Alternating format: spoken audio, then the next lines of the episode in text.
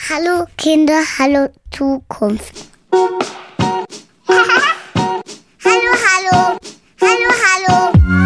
Herzlich willkommen bei Hallo Kinder, hallo Zukunft. Dem Podcast, der dir Anregungen gibt, wie man Kinder stärken kann, um sie selbstbewusst und kompetent zu machen. Für die Welt von morgen. Wir sind Franziska Gebur, Patrick Niethardt, Jens Maxeiner und Benedikt Lang.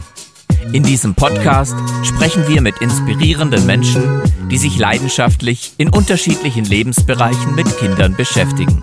Sie teilen mit uns ihre Erfahrung aus der Arbeit mit Kindern und geben uns Impulse, wie wir Kinder fördern und ihnen wichtige Zukunftskompetenzen vermitteln können.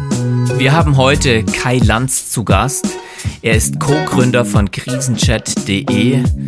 Krisenchat hilft Jugendlichen in schwierigen Situationen rund um die Uhr und leistet psychologische Soforthilfe mit einem großen Netzwerk an ehrenamtlichen therapeutischen Fachkräften.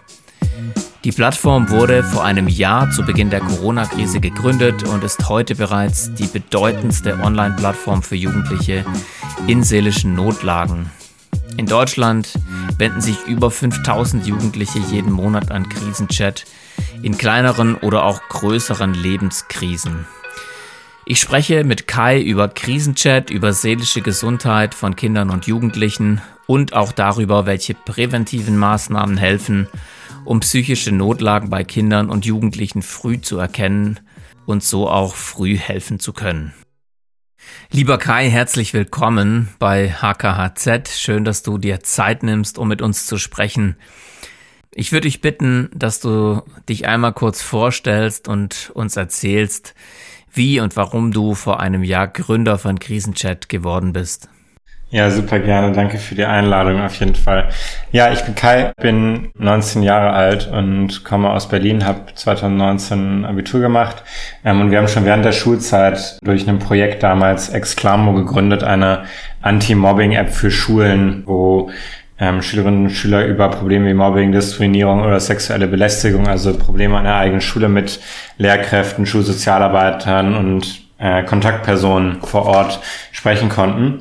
Und während Corona waren wir dann in einer Situation, wo auf einmal alle Schulen zu waren, aber die Leute trotzdem mehr Hilfe gebraucht haben. Einerseits natürlich ähm, wegen direkten Lockdown-Auswirkungen wie depressive Gefühle, Einsamkeit etc.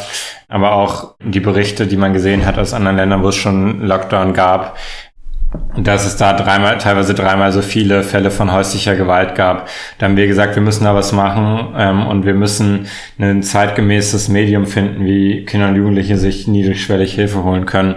Und so ist dann eben Krisenchat entstanden. Hast du denn selbst an der Schule Vorfälle erlebt, wo Jugendliche in Not Hilfe gebraucht hätten, aber eben passende Anlaufstellen gefehlt haben? Ja, ich glaube, alle haben in der Schule irgendwelche Erfahrungen gemacht, ob aktiv oder passiv, mit Problemen wie Mobbing, Diskriminierung, Ausgrenzung etc. Ähm, bei uns war das tatsächlich schon noch mal eine besondere Situation, weil ich auf dem Canisius-Kolleg in Berlin mein Abitur gemacht habe und im Jahr, nachdem ich auf die Schule, äh, bevor ich auf die Schule gekommen bin, die sexuelle Gewaltskandale ähm, durch die katholische Kirche aus den 70er Jahren aufgekommen ist und öffentlich ge, äh, gemacht wurde. Und deswegen wurden wir während unserer Zeit dort auch immer sehr sensibilisiert für diese Themen.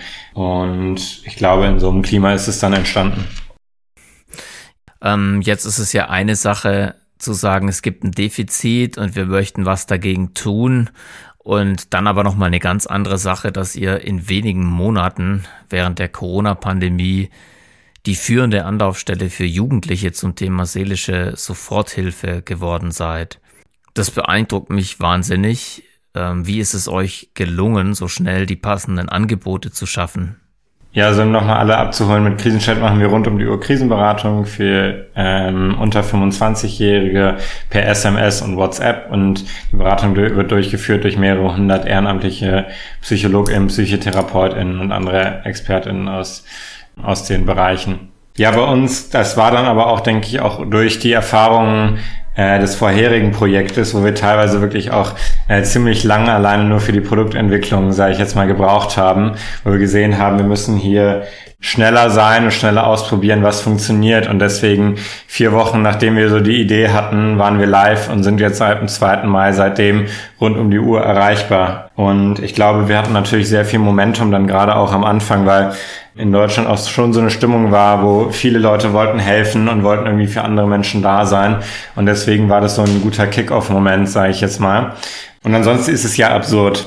Also, was du gerade gesagt hast, wir sind innerhalb von ein paar Monaten das größte Online-Beratungsangebot für junge Menschen äh, geworden, was natürlich irgendwie ähm, zugrunde liegen hat, dass wir da sehr schnell waren und irgendwie eine gute Organisation aufgebaut haben, aber was eigentlich nur zeigt, wie unterversorgt dieser Bereich ein, einfach ist. Und ja, wir wollen eben ein Angebot schaffen, wo alle Kinder und Jugendlichen sich Hilfe holen wollen und haben da auch noch große Ambitionen. Also wir wollen so bekannt werden in der Zielgruppe wie die 110 und die 112. Also irgendwie mein Mitgründer Hans, der hat irgendwie neulich die gute Analogie äh, verwendet. Ja, die jungen Menschen sollen wissen, wenn es brennt, dann rufe ich die 112 und wenn es im Kopf oder im Herzen brennt, dann rufe ich Krisenchat äh, und melde mich da. Ähm, ich glaube, das ist so unser Ziel und da müssen wir natürlich eine Organisation aufbauen, die einerseits neutral ist, aber auch mit allen äh, Bereichen des gesamten Gesundheitsversorgungs- und Gesellschaftssystems zusammenarbeitet. Ja. Kannst du euer Konzept nochmal erläutern? Wie läuft es bei euch ab? Die Jugendlichen texten die komplett anonym über einen Chat und erhalten die dann auch sofort Hilfe? Wie funktioniert das? Genau, also das geht wirklich super schnell und ähm, ist vor allen Dingen auch rund um die Uhr verfügbar. Ähm, und das war uns auch wichtig, dass man so ein sehr niedrigschwelliges Angebot schafft, das dann aber auch wirklich zu jeder Zeit verfügbar ist, weil es gibt einige Angebote, die dann irgendwie keine Ahnung, mittwochs und freitags von 10 bis 12 Uhr da sind oder sowas. Aber Krisen haben keine Sprechzeiten, sondern die, die passieren im Moment und dann muss man da sein. Man kann zu einer Person, die Suizidgedanken hat, nicht sagen, ja, melde dich doch in drei Tagen um 14 Uhr nochmal, dann können wir darüber sprechen. Ähm, und das hat sich auch bestätigt. Also unsere Kernzeit und unsere meisten Nachrichten werden geschrieben zwischen 20 Uhr und 2 Uhr nachts. Also genau dann, wenn die Emotionen hoch sind und wenn die Krisen da sind zum Thema Krisen. Ich habe verschiedene Statistiken gelesen, was seelische Belastungen von Jugendlichen betrifft, auch zum Thema häusliche Gewalt während des Corona-Lockdowns. Kannst du uns da aus deiner Perspektive eine Einschätzung geben? Zum einen, wie groß ist eigentlich das Ausmaß an Kindern und Jugendlichen, die seelische Hilfestellung benötigen? Und andererseits auch, mit welchen konkreten Anliegen kommen die Jugendlichen bei euch in den Chat? Ja, ähm, also ja, die Probleme sind echt signifikant. Jetzt gerade während Corona hat irgendwie jeder, je nach Statistik oder je nach Studie, ja, zwei Drittel oder ein Drittel aller Kinder und Jugendlichen gesagt, dass sie psychisch belastet sind.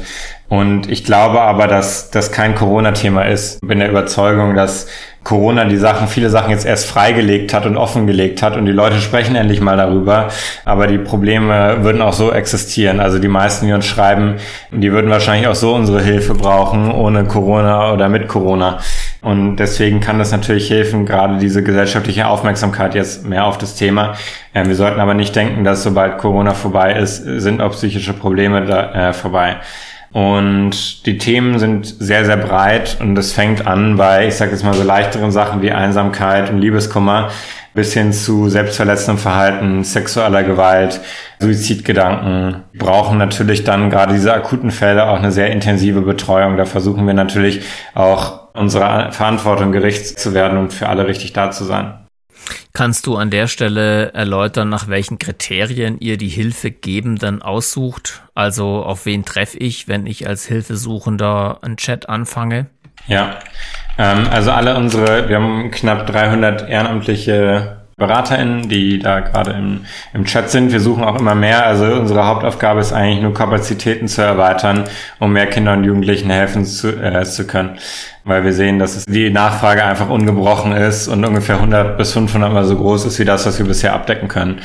Alle BeraterInnen sind Fachkräfte aus den Bereichen Psychologie, Sozialpädagogik, soziale Arbeit oder Psychotherapie.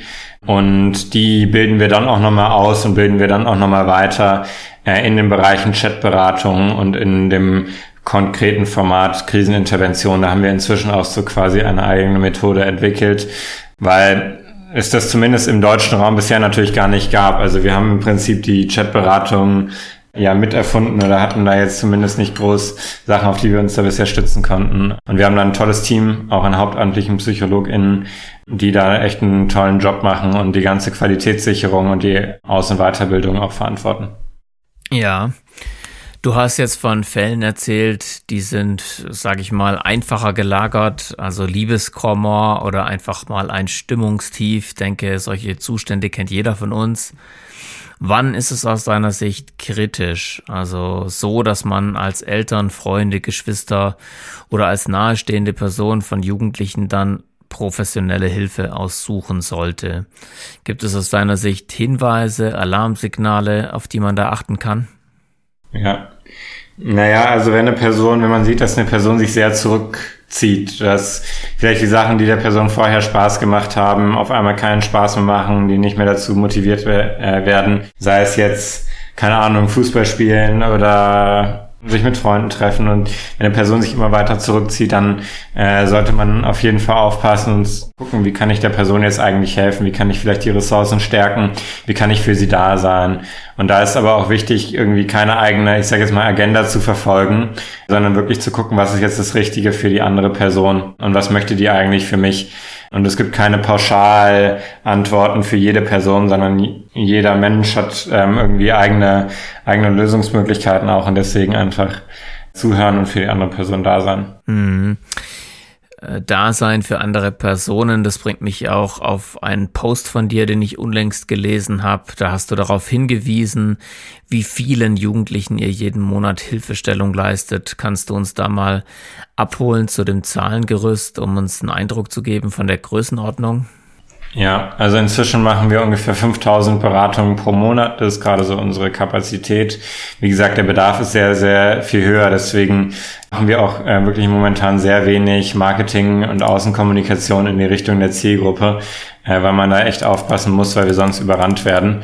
Und ich meine, das ist wirklich das, woran wir gerade Tag und Nacht quasi arbeiten, Kapazitäten ausbauen, um bald mit natürlich gleichbleibender oder höherer Qualität äh, mehr jungen Menschen helfen zu können. Hm, wenn du von mehr sprichst, äh, da habe ich von dir im Kopf, dass du den Bedarf etwa 100 bis sogar 500 Mal größer einschätzt als das, was ihr aktuell abdecken könnt. Ist das richtig? Genau. Das ist so unsere Schätzung.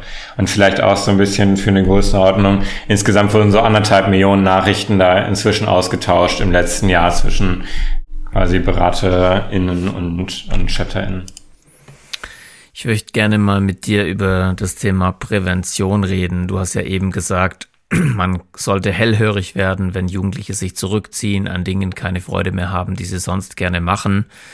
Was kann man denn darüber hinaus präventiv dafür tun, dass Jugendliche erst gar nicht in so einen kritischen Zustand kommen, dass sie sich an Krisenchat wenden müssen? Ja, ich glaube, dass viele dieser Themen einfach auch mit sehr, oder leider mit einem Stigma behaftet sind und mit Scham behaftet sind. Ich glaube, diese Hemmschwelle mit einer Person äh, in der Realität zu sprechen, einer Person vielleicht, die einem auch nahe steht, ist erstmal ja ziemlich schwierig. Und ähm, wir wollen natürlich die Person auch dabei begleiten, dass sie natürlich auch in der Realität mit den Menschen vor Ort sprechen können, mit Vertrauenspersonen. Aber so ein einfacher Chat ähm, auch über dieses Medium ist natürlich für viele erstmal ganz gut. Und außerdem muss man natürlich sagen, dass es teilweise auch es natürlich viele gibt, die uns vorher noch nicht kannten und die lieber vor ein paar Monaten geschrieben hätten. Dann wären die Depressionen jetzt zum Beispiel vielleicht noch nicht so schlimm, wie sie jetzt sind. Und wir sehen da auch unsere Aufgabe natürlich auch in der Prävention. Wollen da jetzt vor allen Dingen auch versuchen, wie wir gerade auch mit Content ähm, da sehr viel weiterhelfen kann. Also zu allen möglichen psychosozialen Themen geht da konkret dann auch um äh, Kompetenz aufbauen. Ich sage jetzt mal zum Beispiel im Bereich Achtsamkeit oder ähnliches, aber auch Aufklärung, äh, die wir vorantreiben wollen. Mhm. Die Hilfe, die ihr über Krisenchat leistet, ist vermutlich eher eine erste Soforthilfe oder ich kann mir jetzt nicht vorstellen, dass ein Chat dazu geeignet ist, Jugendliche weitergehende therapeutische Hilfestellung zu geben. Genau, also das ist total unterschiedlich. Also für viele sind wir die ersten Ansprechpersonen. Also über 50 Prozent der Hilfesuchenden bei uns sagen explizit, dass sie vorher noch mit keiner Person über das Problem gesprochen haben. Es zeigt, wir operieren da total in der Dunkelziffer und das ist uns auch extrem wichtig, weil wer nicht über die Probleme spricht, der kann auch keine Hilfe bekommen. Ähm, teilweise ist es dann so, dass ähm, oft einfach mal das drüber sprechen schon geholfen hat und wo die Person dann sagt, ja, jetzt geht's mir schon besser, das mal einfach ausgesprochen zu haben, ausformuliert zu haben. Teilweise ist es so, dass wir dann auch konkrete Tipps geben können, sage ich jetzt mal beim Bereich zum Beispiel was ganz Konkretes, äh, Panikattacken, wo eine Person sagt, schreibt und gerade eine Panikattacke hat, wo wir dann helfen können, die Person zu beruhigen und aus dieser Panikattacke auch rauszukommen. Und dann gibt es natürlich auch Personen, wo wir sehen, hier braucht es ein, eine langfristige Begleitung auch ob das jetzt psychotherapeutisch ist oder anders. Also äh, es gibt dann ja die Einzug in die Kinder- und Jugendhilfe oder ins restliche Gesundheits- und ambulante Gesundheitssystem. Da helfen wir natürlich dann auch und leisten auch viel Aufklärung, weil es natürlich viele Leute gar nicht so viel Wissen darüber haben, wie das jetzt eigentlich ist mit einer Psychotherapie und was ist, wenn meine Eltern nicht zustimmen und so weiter. Und dann helfen wir natürlich da auch zu begleiten. Aber äh, bei uns ist schon eine Session quasi ein abgeschlossener Vorgang und wir machen jetzt keine langfristige Begleitung. Eben, Kai, hast du erwähnt, dass Corona aus deiner Sicht nur stärker zutage gefördert hat, welche seelischen Leiden es bei Kindern und Jugendlichen gibt. Und warum ist es aus deiner Sicht so? War das Thema psychische Gesundheit früher eher ein Tabuthema und dadurch ist die Dunkelziffer größer gewesen oder haben Jugendliche heute doch größere psychische Belastungen zu schultern als vor 10 oder vor 20 Jahren? Ja, also ich glaube, das ist schon, äh, dass man jetzt nicht pauschal sagen sollte, es gibt jetzt viel mehr Probleme, nur weil es jetzt zum Beispiel mehr Psychotherapiestunden gibt oder sowas. Ich glaube, in den letzten, ich sage jetzt mal zehn Jahren oder sowas, ist einfach eine sehr starke Verwandlung auch in Kraft getreten, wo psychische Probleme entstigmatisiert wurden. Ich sag mal jetzt mal so gesellschaftlich oder als Menschheit. Äh, wir haben irgendwie Lösungen zu sehr vielen Problemen der physischen Gesundheit gefunden, ich, ich habe das Gefühl, es ging quasi der Menschheit erstmal darum, die Sachen erstmal so weitestgehend zu lösen oder viele Sachen da zu lösen. Und jetzt kommt die psychische Gesundheit erst gerade äh, in den Vordergrund. Aber ich glaube nicht, dass Menschen vor 50 oder 60 Jahren weniger psychische Probleme hatten. Natürlich gibt es wahrscheinlich einen, auch einen Einfluss von jetzt gerade Social Media dann auch auf junge Menschen, aber insgesamt glaube ich ist die stärkste Korrelation dazwischen, dass die Sachen an die Oberfläche kommen. Corona wird natürlich äh, auch langfristige Folgen haben. Eine Person, die jetzt dadurch vielleicht in die Depression gerutscht ist, das wird jetzt nicht nach Corona vorbei sein, sondern es kann teilweise Wochen, Monate, Jahre äh, dauern, bis eine Person quasi die Depression überwunden hat. Und deswegen ähm, kann ich irgendwie trotzdem so positiv äh, diesen Trend beobachten, dass die Leute mehr über ihre psychische Gesundheit sprechen. Dabei muss man aber auch noch sagen, dass es da einen sehr großen Unterschied, was wir zumindest sehen, auch zwischen Frauen und Männern gibt. Also uns schreiben mehr, sehr viel mehr weibliche Personen als männliche Personen. Und ich glaube, das liegt nicht daran, dass äh, irgendwie Männer weniger Probleme haben, äh, sondern dass es da eben noch ein gesellschaftliches Bild gibt, wo äh, die jungen Männer dafür, von der Überzeugung sind, dass sie ihre Probleme selbst lösen müssen ähm, und keine Hilfe bekommen sollten und so weiter. Ähm, aber so ist es nicht. Ich würde gerne mit dir zum Thema Stigmatisierung gleich auch nochmal sprechen, möchte aber nochmal zurückkommen auf das Thema Prävention. Was hilft Kindern, um mit belastenden Gefühlen umzugehen? Und wie kann man die Kompetenzen fördern, die zu einer höheren Resilienz und zur psychischen Gesundheit beitragen? Ja, ich glaube schon, dass so Achtsamkeitsübungen sehr viel Potenzial haben, auch bei jungen Menschen, das zumindest mal auszuprobieren und näher zu bringen. Also ich habe damit konkret auch eine Erfahrung gemacht, dass ich als Leiter einer äh, Gruppe, quasi so einer Weiterbildungsgruppe von, von acht oder neunten Klassen war, ich weiß nicht, wie alt sind die in dem Alter? 14 oder sowas, 14, 15 glaube ich. Und wo wir dann, ich mit einem Freund in der Mittagspause, wo wir angeboten haben, ja hier, wir machen jetzt eine Meditationsübung, eine halbe Stunde. Ähm, wer dazukommen möchte, kann dazukommen. Und es waren dann wirklich auch teilweise diese chaotischen Jungs, die wirklich, äh, keine Ahnung, hyperaktiv und total wild waren. Und wo wir dann die Meditation gemacht haben, äh, waren die aber dann total begeistert, haben das wirklich total gefeiert. Am nächsten Tag ging es direkt wieder. Und der eine, der irgendwie noch der aufgedrehteste war, gefühlt, Äh, da hat uns die Mutter irgendwie, als die Fahrt vorbei war, geschrieben, ja, ich weiß nicht, was hier passiert ist. Der, der Junge, äh, der möchte jetzt unbedingt einen Meditationsstuhl haben äh, oder so einen Meditationshocker haben und er war total begeistert davon. Und deswegen glaube ich, dass man die dafür begeistern kann, auf jeden Fall ähm, auch sehr viel hilft zur Stärkung der Resilienz. Das Beispiel mit diesen wilden Schülern, die du da beschreibst, erinnert mich an eine Podcast-Folge, die wir gemacht haben mit Ines Obenaus von der Helga Bräuninger Stiftung. Sie hat uns da erzählt von einer wissenschaftlichen Studie an der Grundschule, die die Wirksamkeit von Meditation und Achtsamkeitsübungen bei Grundschülern eben untersucht hat. Und äh, die Studie konnte auch empirisch belegen, welchen positiven Einfluss solche Übungen haben. Das Stressempfinden wird geringer, die Konzentration verbessert sich und auch der Lernerfolg steigt. Also sind aus deiner Sicht solche Achtsamkeitsübungen ähm, zur Prävention von psychischer Belastung ein gutes Instrument, was im Unterricht schon eingebaut werden sollte? Auf jeden Fall. Also man muss natürlich immer ein bisschen aufpassen, was jetzt Unterricht genau heißt, weil äh, natürlich auch Lehrkräfte, es wird immer mehr, äh, immer mehr erwartet, man sollte noch das machen und das machen. Aber ich glaube, Kompetenzen von Achtsamkeit helfen jedem, jedem Menschen weiter. Und natürlich, wenn es vor allen Dingen gerade im jungen Alter gestärkt wird, dann besonders, ja. Ich möchte gern auf den Aspekt eingehen, Tabuthema psychische Gesundheit. Und in dem Zusammenhang möchte ich eine Buchempfehlung äh, aussprechen, nämlich das Buch Vögel im Kopf von Bernd Gomeringer, Jessica Sänger und Ulrike Sünkel.